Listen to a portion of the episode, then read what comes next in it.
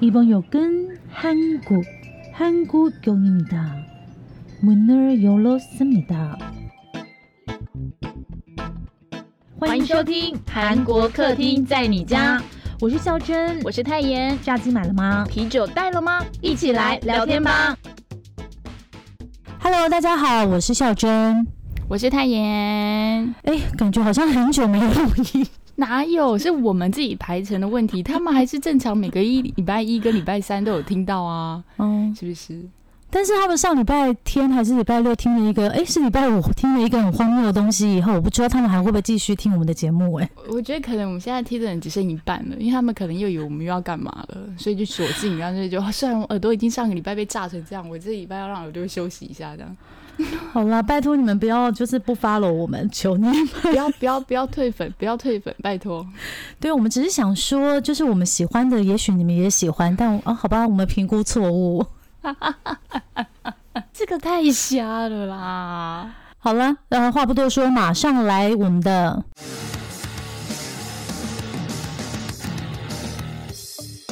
新闻小毒棒：不能错过的韩国大小事。三十三岁中国人全额贷款买下八十九亿韩元的首尔江南豪宅，哎，我觉得这真的无法理解八十九，unbelievable 亿。耶对，根据韩国议员办公室表示，一名三十三岁的中国人在今年三月以八十九亿韩元买下首尔江南区的 Tower Places，是这样念吗？反正总而言之呢，平数大约是一百二十三平的顶楼公寓哦，而且它就是那个最顶层的上下楼，这样加起来一百二十三平，你知道吗？他买房子的钱呢，全部都是银行贷款，而且还不是用他现在买的这间房子来贷款哦。然后他提交的那个资金筹措计划书也很猛，他就这样说：，呃，我透过了贷款筹措了八十九亿韩元，但是我没有使用自己的现金继承或者是赠与或者是其他贷款资金。那大家会很好奇，他这笔钱怎么来的呢？根据外界的揣测啦，他应该是在外国银行筹措的。目前看来，他应该也不是从在韩国获得银行许可的外国银行，而是应该位在海外的本地银行。所以会不会是中国的银行呢？那因为韩国人是不能够这样买房，就是你全部的钱都是贷款来嘛。可是呢，现在韩国的金融部门呢，还没有办法阻止外国人从自己的国家贷款，然后拿这笔钱来买韩国的住宅。呃，我觉得他比那个顶差集团买豪宅的时候还要更猛哎、哎、所以他的意思是说，我是个外国人，嗯但是我在韩国贷了韩国银行某一家银行里面的钱，买了韩国的房子。不不不不不不不。不不不，不是这个意思。像像我是伊朗人嘛，然后 我代言，我在伊朗银行呢，然后贷款了八十九亿韩元，然后跑去首尔买房。这个伊朗的银行呢，在韩国没有开设这个获得银行许可，嗯对对对，然后他就拿这笔钱去买，让我觉得。哎、我觉得那样子，那个本地银行也很猛哎、因为一般来讲，这样的贷款是不会获得许可，而且这个人买的是顶楼哎，他到底是谁呀、上流三十三岁的中国人，朋友，你有需要朋友吗？我们需要你的赞助，你可以拨可能九亿韩元给我们就可以。可是他是贷款呢、哦，好哦，呃没关系啊，贷款他还又不是我们还，我们收到赞助还是他还啦，是不是？好，也是下一条。韩国三十代未婚率达到百分之四十二点五，创历史新高。天呐，前后两条听起来，大家会不会有点精神分裂的感觉呢？韩国继生育率连续两年全球垫底之后呢，啊、大家就是说人口负成长，它生不如死啊，就是生的没有死的多。哎，这样对吗 不是，？I'm sorry，对不起，我真是好哎不，这是这是那个某个韩国大报写的，不是我。我知道，我知道。然后他就说所有年龄层的未婚率也全部上升，其中呢，三十世代男性呢，更是超过一半都没有结婚。各位朋友，你们的机会来喽！然后未婚率呢，达到百分之五十点八，等于两个韩国男生三十几岁了，就有一个还没有结婚。哎，我觉得我们应该要去韩国。我们要开发那边的海外市场，是不是？对，现在是嫁给欧忘记你已经有巴最好的机会，真的。哦，我也有老公了，我们可以不要这样吗？分析认为会出现这样的现象的原因，是因为高品质的工作职位变少，然后房价又涨得非常可怕嘛，让这个三十世代的人口价值观发生变化，认为呢华丽的单身好过寒酸的结婚。哎，这句话大家会不会要笔记一下？这句很好哎、华丽的单身胜好过寒酸的结婚。哎、这个还有押韵呢，你写的真好。对对对，因为我觉得最近我对这句话的感受很深。你知道，在我们上一世代的时候，很多长辈或者是爷爷奶奶，他们为为了一个家庭牺牲他们自己的享受，或者是牺牲他们自己的梦想。嗯，可是我们这个世代的人呢，就可以到处出国去玩啊，或者是买一些精品来让自己的生活过得比较舒服。可是却比较不愿意啊，嗯，对，就是像生小孩也是啊，呃，嗯嗯像我的婶婶，她就觉得可以生三个，可是她的小孩就没有打算要生这么多，因为会影响到生活品质，懂。对吧？对好，所以说就是我觉得这个世代已经发生了一点就是差异性的这种价值观了。嗯，然后这些人呢，倾向于一个人自由自在的生活。那很多年轻人呢，成为三抛世代。之前就有说过啦，抛弃恋爱、结婚、生子，现在甚至连希望、梦想、买房跟人际关系都抛弃，七抛世代都已经出来了，从三抛变七抛。打抛。然后除了这个 打抛肉，真是的，然后呢，再好跟大家分析一下，因为这可能也是台湾有的现象。除了刚刚说的这个气泡世代以外呢，在二十岁以上的成年人里面呢，依靠本人的工作或职业来筹措生活费的人，大概是整体的百分之四十二点九。其实这也是蛮。蛮蛮不可思议的，因为等于说他低于一半的平均值是靠自己去工作来养活自己，耶。哎、我我还没有想过这个，嗯，对啊，然后其次呢，有一成的人呢，他是依靠配偶的劳动收入，等于就是靠老公啊，靠老婆。家庭主诶这样对吗妇跟家庭主妇这种感觉，对，然后嗯最重要的呢是依靠父母生活，也就是说现在还在拿零用钱让父母来养活自己的这种呢叫袋鼠族，占据了百分之七点五哦。这三百一十四万的袋鼠族呢，大部分是二十世代，然后被视为这个就是主要工作活动的人口的三十四代到四十四代里面，也有一部分是依靠父母生活，大概是六十五万人。那简单来说呢，就是每五名的袋鼠族里面呢，就有一个是三十岁或四十岁的人诶、就是说，这个最精华的这个人力，他们居然是在家里，然后跟爸妈伸手拿钱养活自己。大家有没有看那个之前有一部韩剧叫《魔女食堂》？《有魔女食堂》里面有一集，也就是有一个就是在住在考试院的学生嘛，然后他就是一直想要去找工作，他真的很认真的找工作，但各处都找不到他，因为过了三十岁之后，如果你要找工作，然后你前面又没有任何工作资历的话，其实真的是比较难，因为大家就会怀疑说你为什么这么长时间没有工作，又或者是你可能没有办法去找到一个比较比较撑头。的工作呢，但是呢，现在在这个社会上，如果你没有办法找到一份比较好一点的工作，你就等于说没有办法有多一点的钱嘛，那你的生活品质要怎么维持呢？所以我我在想说，可能也不能够老是怪这些袋鼠族，就跟整个社会应该也是有关系吧？吼。袋鼠族是不是听起来好听一点？我们都会说是啃老族，是这样吗？哦，对对对对对对对对，其实也是有点像。哦，那我们还是叫袋鼠族好，听起来比较可爱一点了。嗯，今天两则新闻都有点硬，可是又很想要跟大家讲说这这个韩国社会的现象，所以就讲的比较长一点点。可能音乐都在我这边已经用完了吧？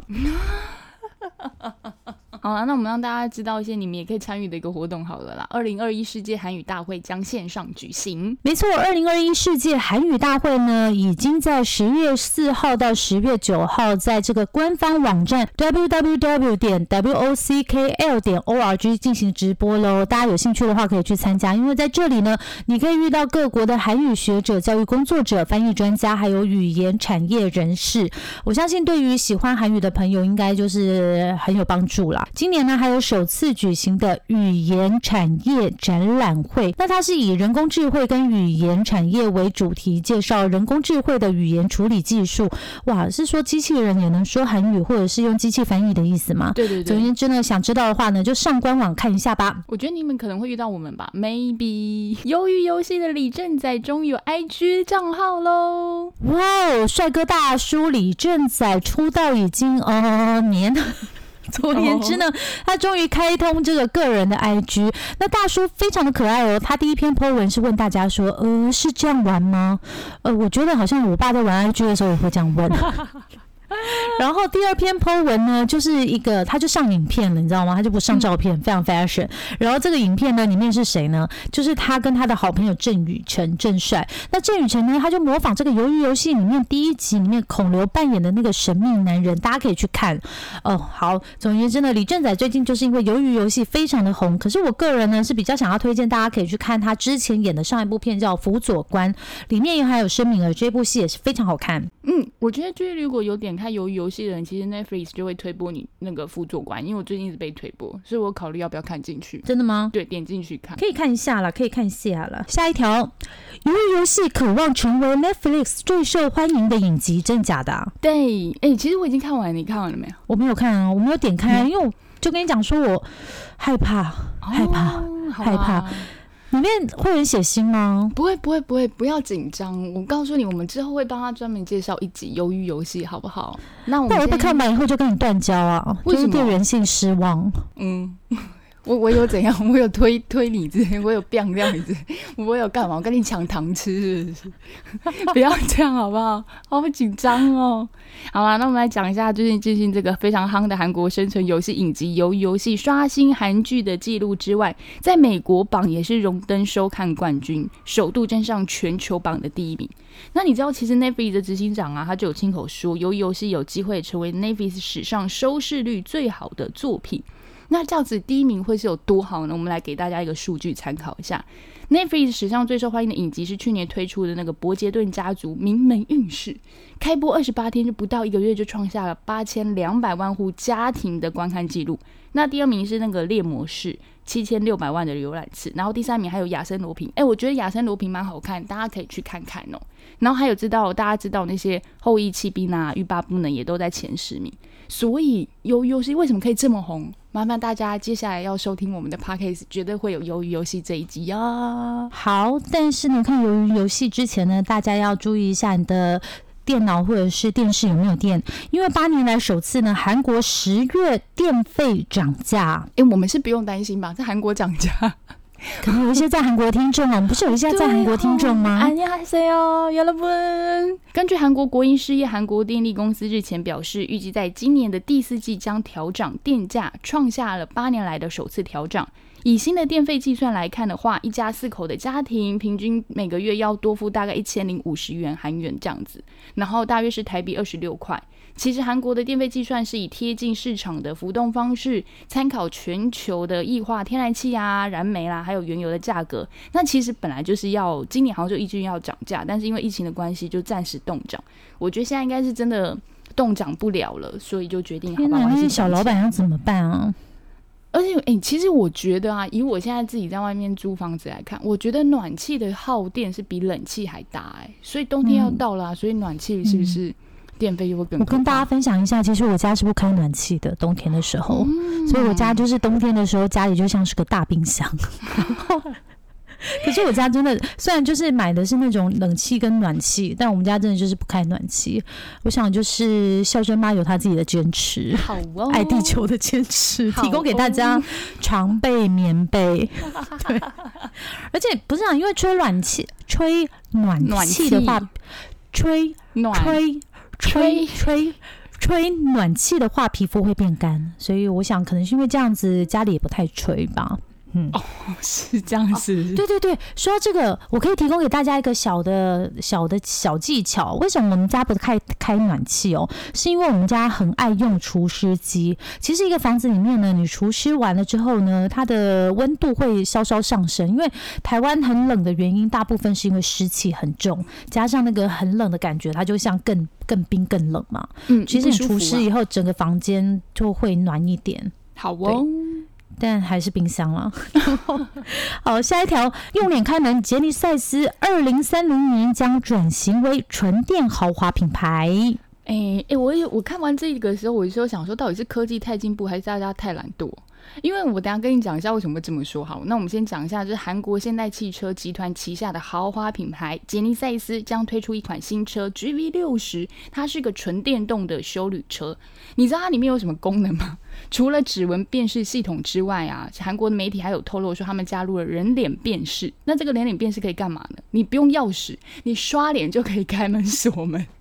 是不是觉得大家真的很懒惰，是连钥匙都不想按，是不是？那我就不知道啊。好像那个 iPhone 之前就是用脸解锁出现了一些问题，所以化妆前后会不会有差，我是真的不知道。但是他们说，如果是天气不好啊，或是夜间，都可以顺利辨识。那我觉得很厉害的还有就是这一次它是充电最大的续航可以跑四百五十一公里，然后如果是用快充的之下的话，你十八分钟就可以充到百分从十趴到八十趴的电。但我觉得最重要还是就是整个布局电动车的市场啦。另外呢，现代汽车有宣布说，二零二五年开始，所有新款的杰尼赛事的车型将是电动车或是燃料电池车，就是就是都是以环保为主，对对对对对。然后在二零二九年底的时候会停售所有的燃油车，全部走向环保那一块。我个人觉得它的外这样子爱车的人怎么办？爱车人就是喜欢汽油那种，嗯，你就不要买它。也是哦，就买保时捷啦，或者是法拉利啦，或者是宾士啊。所以很多人应该会现在把它拿来跟特斯拉做一个比拼吧。但我个人觉得它外形比特斯拉好看。说到这呢，我必须跟大家分享一个有趣的小故事，等一下再分享好了。先把最后一条念完。猜猜哪位欧巴最会赚？二零二一下半年韩国男星片酬前十。哎，我跟你讲。各位会赚的欧巴的计算单位是不一样哦，他们都是单集单集的计算，跟有钱人一样，都是一秒钟几十万上下这样。他不是拍完整出去是多少，他是一集就多少。所以呢，我们念完之后，你可以从前十名来挑一个多金的老公啦。那第一名是金秀贤，他单一集就是两亿到五亿的韩币。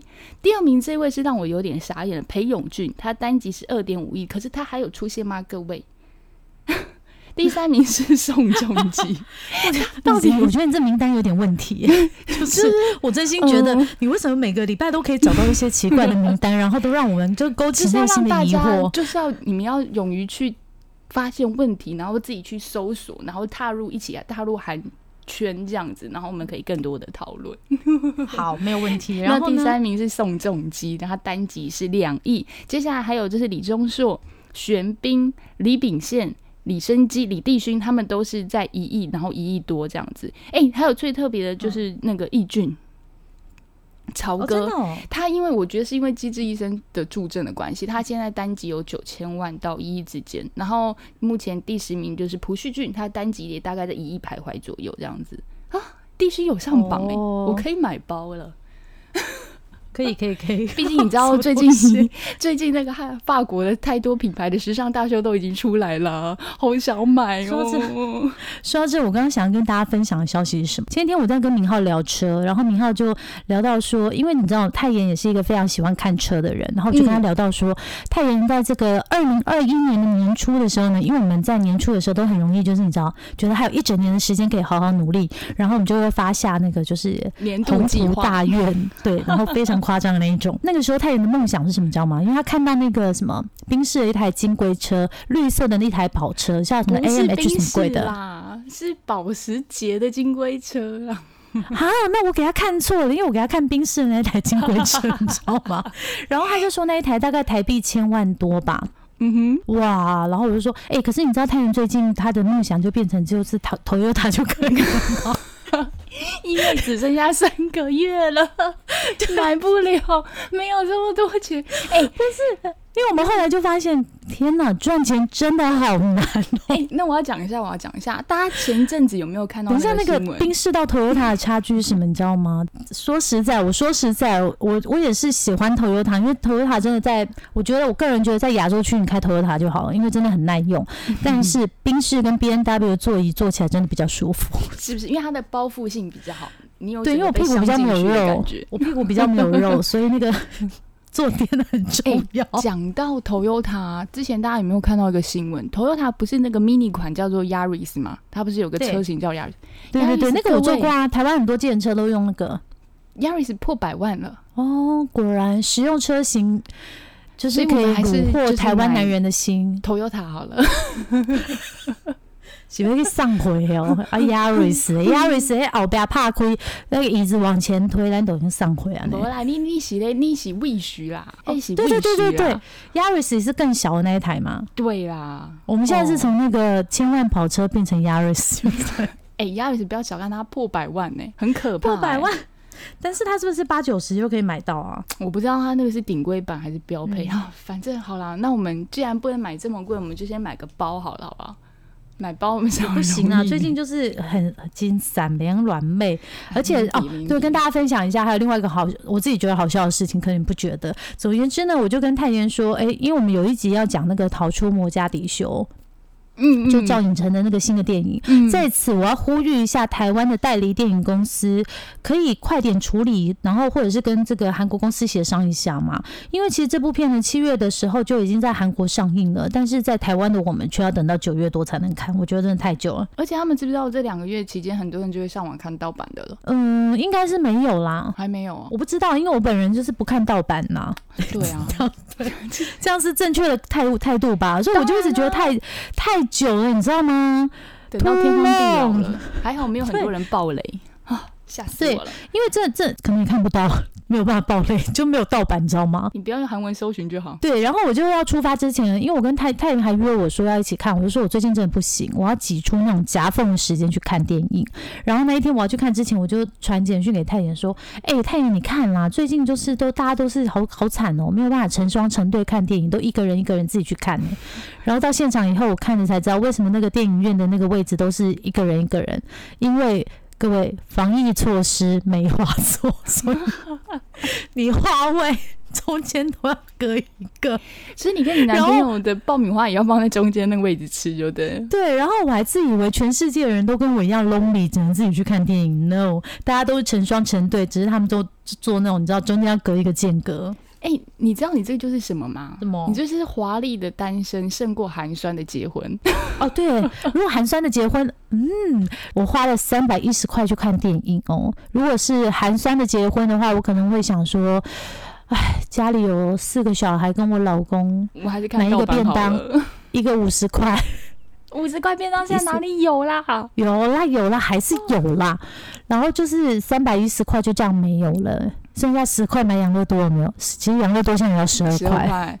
好，不要再讲那么心酸的事情，我们来聊点开心，给各位女听粉们有点动力，好不好？年底了嘛，大家可以帮自己在年底还有三个月，应该这个比较能够达标的，存点小钱，然后逛一下那个法国时尚大秀。我们最近这两天一直在讨论 Blackpink 的两位形象跟品牌大使，他们分别是迪奥跟 YSL 的基础，还有 Rose 他们嗯的穿搭，然后我们两个就热烈讨论，热烈讨论。哎，快点来讲一下我们第一个看到基础的时候的心情。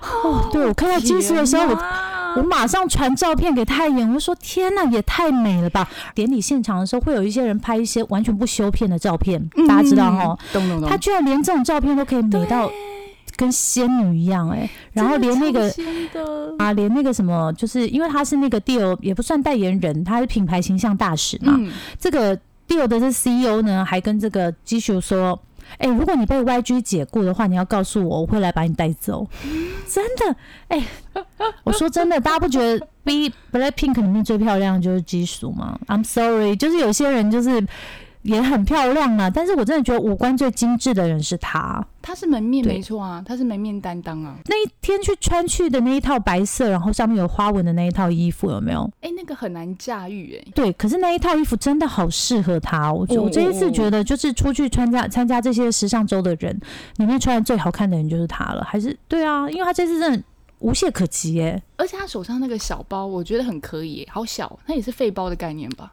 他拎在我、手上、不行啊，我本身就是一个就是你知道探假郎，我都要背大包。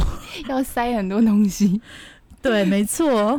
但是各位亲爱的女性朋友，我要给你们一个观念哦，包包越带越大的话，你东西会越带越多。所以其实我后来几年我还是会带一些小包包，但不是基础这个这么小，就是再更小一点，因为就是为了让自己不要更大一点呢、对连一千 CC 的水壶都带进去的概念。最好笑的是那个，你知道有一个网友还有拍影片啊，就是基础从展场出来的时候，有一大票的人去追他，那很多人就网友就说：“哎、那想像丧尸哦，就这样整个追过去。”你可以看到那个空，就是高空拍，你知道，啪，然后大家就整个追过去一样，他就觉得好像是公主出巡了。哎、有没有？有没有？我觉得有哎、有让我感觉看到有一点这种感觉，因为那影片我没有看到，但但我就是一直看照片，觉得她真的太漂亮了。真的太漂亮了。然后呢，另外一个是我一直都有在关注的，因为我很喜欢她的穿着，就是另外一个在 Blackpink 里面的 Rose。但是 Rose 嗯大家都知道，他最近就是蛮获得蛮多品牌的那个青睐嘛。除了 Tiffany 之外，最大的就是 YSL，他正式被命就是被任命为是代言人了。然后全球的但，是我真的觉得 YSL 对不起他、哎，他还没有成为代言人之前的服装好看，非常非常非常多，好不好？所以不要成为代言人。因为我有 follow 一个脸书的粉丝页叫 Mr. b r a 小，我还我就很喜欢看他讲时尚，嗯然后他就说上次有没有九月的时候不是举行那个 Mega Gala 吗？Met 嗯 Gala 吗？然后对 Rose 是首次第一次去哦，嗯，可是呢，大家大家大家如果印象的话，就知道他穿一个胸前那个不知道是绷带是蝴蝶结的还洋装吧，然后眼睛的那眼妆，好吧，我不懂时尚，就是我一看出来的时候，你知道那个布雷肖怎么说？布雷肖说，呃，这个好像杂志拍到一半，然后就跟设计师一起到会场来的感觉，我真的也有这种感觉，因为其实那个 Met Gala 里面的那个其他人穿的都是定制服。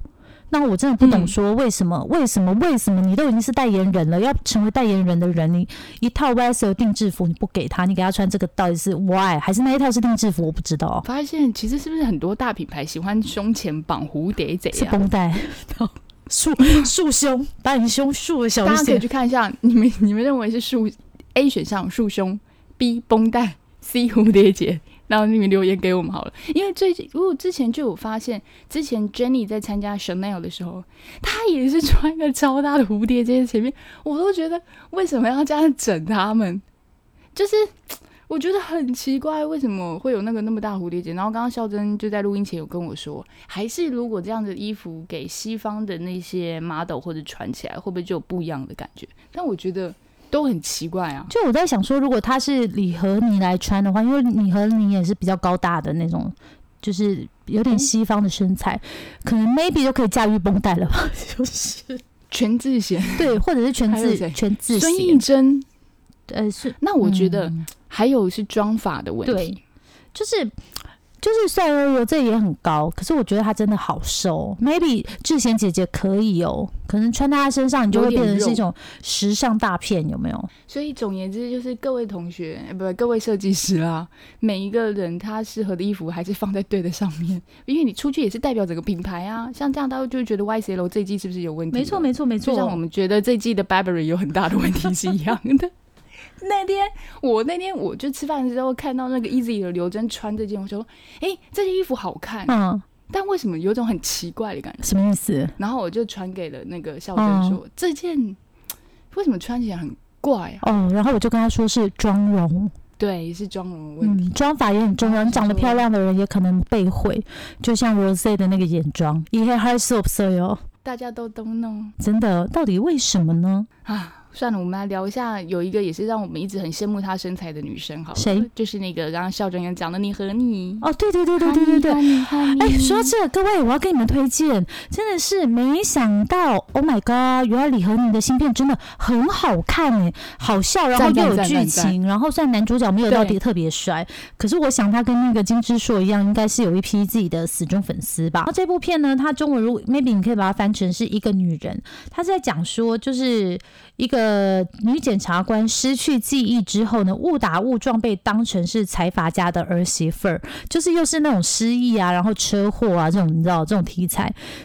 然后题材非常的老，然后但我还是觉得好看的原因是因为李和妮把这个角色演得非常好笑，就是大家可以感觉到她在那个那个叫什么炸鸡的那个叫什么，在那呃，机不可机失不。可失对里面的那个翻版有点这样的感觉我。觉得他也应该算是找到自己的戏路了吧，因为在李和妮在刚出道的时候，因为她也是首尔大嘛，然后又是韩国小姐出身，然后又是弹那种家野琴，大家知道吗？那种古琴，所以她一开始被打造的形象是那种很有贵气啊，然后就是非常优雅。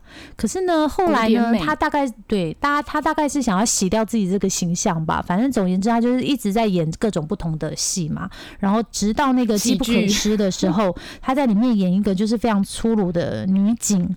就整个那种反反差感，就让大家整个哇哦，原来李和你也可以这样，然后他就整个红了。所以这一次呢，同样的，他就是给他导演给了他两个角色，一个是财阀家的女媳妇儿。啊，财阀家的儿媳妇儿，然后另外一个就是说，跟黑道出身自黑道的那个女检察官。然后他就是也是会讲一些很粗鲁跟很好笑的话。在那个维基百科里面呢，这一部戏的语言有四个：韩语、英语、越南语跟法语。大家知道为什么吗？因为这个检察官呢，他有非常多的语言能力，连越南语也会讲。他其实里面只有秀了大概 maybe 三分钟吧，然后这部戏就变成是哎也有越南语哦。那边超级好笑哎！那边让我听完之后，你知道我有点想要学越南语，因为我觉得哎，不怎么讲起来这么可爱啊，超好笑。大家最近应该都还是在看那个海岸村恰恰恰吧？但是我突然也现在有点卡住，我我去看了你和你的，所以还有那个鱿鱼游戏，我就先放着。但我昨天有看到，好像他们已经进展了，是不是？海岸村我还是想要花一点时间看一下，但最近就是你知道，就是什么东西都进不了我的脑袋。最近和你很可以，对，和你可以，和你可以。哎，你不是跟我说你要去逛加盟展吗？你看吧，对啊，我们现在就是 Yaris，然后如果去逛完加盟展的话，我们可能是买 GoGo 吧。没有逛完加盟展，你能加盟手摇饮。但各位同学，加盟展里面的手摇饮的品牌，我有打听过，从最便宜大概一百三到两百五都有，所以我们还是一百三十块到两百五亚瑞斯好，一百三十万到两百五十万，那边也是几秒一秒钟几十万上。我我因为因为我就去逛加盟展，是因为我们自己有想要找 B to B 的合作，所以我就去晃了一下，然后就有一些蛮特别的一些。店啊，然后有一间叫夏茶夏茶庄，他说他现在是在南港跟内湖那边，好像才有一两家店一样，还两三家不知道，他就。打造的那种有点像龙门客栈那种，就是古古旧旧的那种 古装场景。但是太阳 C O 就是茶庄。我从以前我就一直很困惑一件事，哎，是我一直觉得台湾的手摇饮就是饱和啊，根本就是两步路就是一间店，为什么这些店还是开得下去啊？哦，因为如果你们知道某一些手摇饮后面是同一家集团的时候。你们应该就不叫不会意外，你走到这间也是他的，走到那间也是他的。因为我之前就是有遇过一个老板，他自己出来开卤味摊，他原来也是开那个茶水会，他茶。茶水、茶汁、茶什么会，然后讲大家也都知道。好，然后总言之呢，他就说一开始开的时候，其实就只有第一个月还是前八前几个月赚钱，然后后来那个茶什么会，反正就是遇到一些什么事情嘛，大家可以去搜寻一下，然后就开始都没有人来买，但他们还是固定哦。你们要知道吗？加盟是你每个月最少都一定要跟那个企业总部交多少的料，交料。对对对对对。然后他后来就是开始赔钱，当然不是只有说是因为他他那个。呃，那个负面新闻的影响啦，还有很重要的是，因为茶什么会，它本来单价就是比较高嘛。一开始大家可能就是觉得新鲜啊，好新鲜啊，喝个名气。可是到后来的时候呢，因为周边也会开一些其他，然后竞争也会很厉害。其实。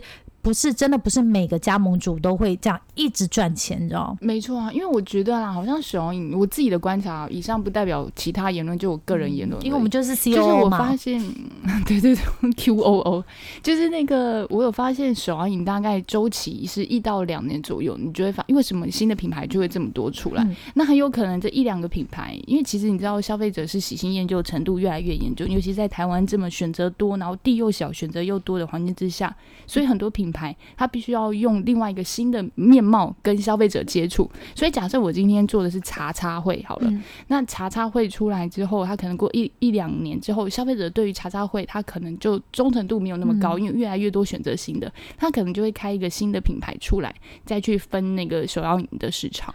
那这个来讲的操作面就是所谓的集团，我老板，我做加盟的老板，我去建立品牌的这一块。但是呢，如果我是想要加盟他们，就是我想要加盟手摇饮的，我自己当小店主的人，他就会比较辛苦，是因为消费者本来就是，如果你没有够很强大的吸引力，或是你的产品跟别人的线路不太一样的时候，你就有可能成为。那我今天喝你也不也可以，不喝你也可以的状况之下，就有可能去喝别人的品牌，那你相对来讲就会比较糟糕。嗯，然后很多人呢，现在做加盟啊，变的是还会请人来雇，你知道吗？不管是请正职还是请工读生，那其实大家要知道，做小饮最贵是在人力。所以你会花了很多人事成本在上面。通常稍微比较不赔钱或者是盈亏可以稍微打平的状况之下，是老板加盟加盟人加盟者本身自己也在里面当店员，哦，这样子才比较有可能。嗯，就是少一个月少两三万这样子。对，少一个人的薪水的概念。我自己有观察到我们家这边的手摇饮品牌，应该说蛮神奇的是五十岚。嗯，我发现五十岚的人是他有一定的品牌忠诚度诶，而且大家知道吗？东部没有五十岚诶，因为有一次我去宜兰，然后我就跟我的同事讲说，哎、我要去买五十岚，然后他就说你不知道吗？东部没有五十岚，跨过这个雪山隧道以后就没有五十岚嘞。然后我后来真的去搜中，央山脉以东都没有，对不对？查不过山，对啊，就像不是，就是我觉得这真的，Oh my God，Why？五十岚的 CEO，如果你有听到韩国客厅在你家的话，欢迎你来上我们的节目，跟我们分享一下。为什么不过中央山脉的故事？好啦，就这样喽，安妞。B Y E。